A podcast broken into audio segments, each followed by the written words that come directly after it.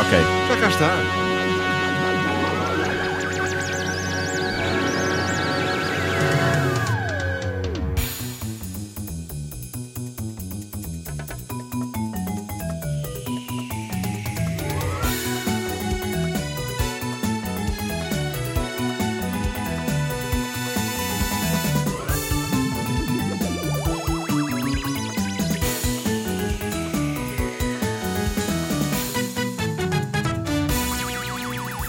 Vida em Marco. Ora, ontem eu apercebi-me da existência de uma profissão que considero extraordinária. Eh, e não, não é o tipo responsável por fazer recolhas de esperma a animais de grande porte no jardim zoológico. Eh, para esse vai eh, a minha simpatia e também alguns anos de psicoterapia.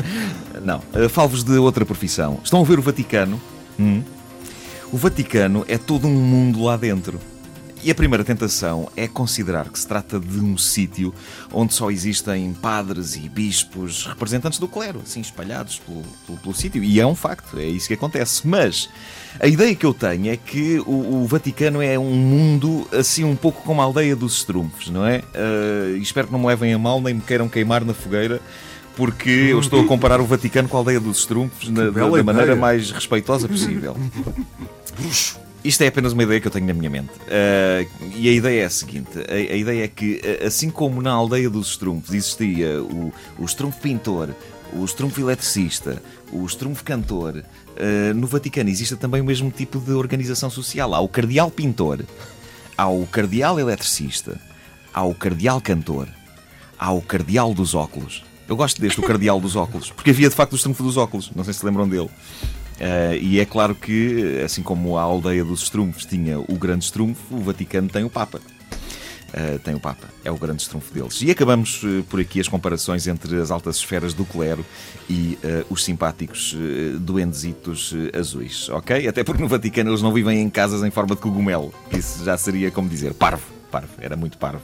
Tudo isto para chegar onde? Para chegar aqui, eu ontem estive a ler sobre uma profissão específica que existe dentro do Vaticano um, e é algo que pode ser definido como o fiscal dos milagres. Ou seja, acontece um milagre, algures.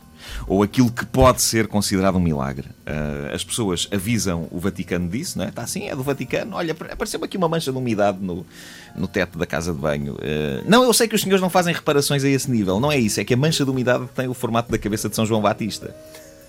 Eu suponho que seja assim que funciona, e se não é, devia ser. Eu acho que já estava na altura do Vaticano ter um serviço telefónico decente, como o da fábrica de chaves do Arieiro.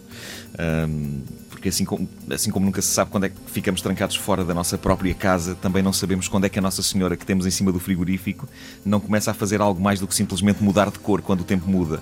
E se ela um dia começa a chorar, Who you gonna call? Fiscal dos Milagres! Um, vamos pensar um bocadinho nesta profissão.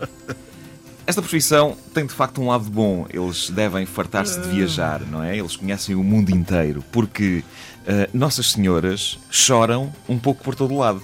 Não há um sítio que se possa dizer que é onde as Nossas Senhoras choram mais. Não, esta profissão pode levá-los um dia ao coração da Amazónia e no outro à China.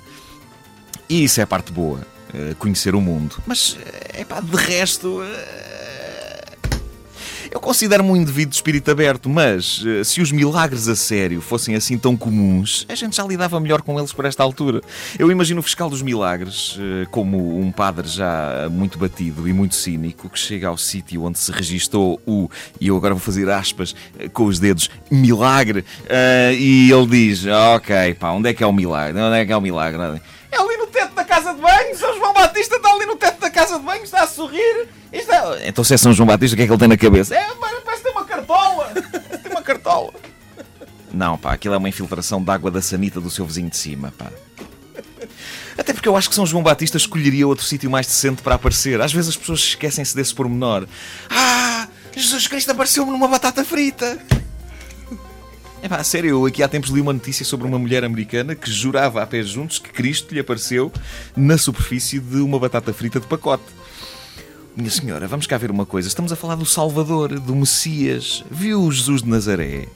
Viu a paixão de Cristo? Hã? Viu o que, o que aquele homem era capaz de fazer? Viu o que aquele homem passou em vida? Então, por que raio é que Jesus Cristo, passado este tempo todo, hum, iria aparecer dentro de um pacote de batatas fritas? É o salvador da humanidade, não é um matutazo! Isto agasta-me. Portanto, não deve ser fácil ser um fiscal de milagres. É quase o mesmo Quase o mesmo que um tipo ter a profissão de caçador de animais mitológicos. Então quantos unicórnios é que você já caçou? É pá, nenhuns. Uh. Eu começo a pensar que se calhar eles não existem. Não sei, há aqui uma. É uma, é uma coisa que eu, que, eu, que eu estou a pensar. Bom, agora tenho que ir ver se pesco uma sereia que diz que está na altura delas. Uh, não sei porque sinceramente nunca as vi. Mas dizem! Dizem! Não ouviram desde o início? Querem ouvir outra vez? Ouçam esta rubrica em podcast antena3.rtp.pt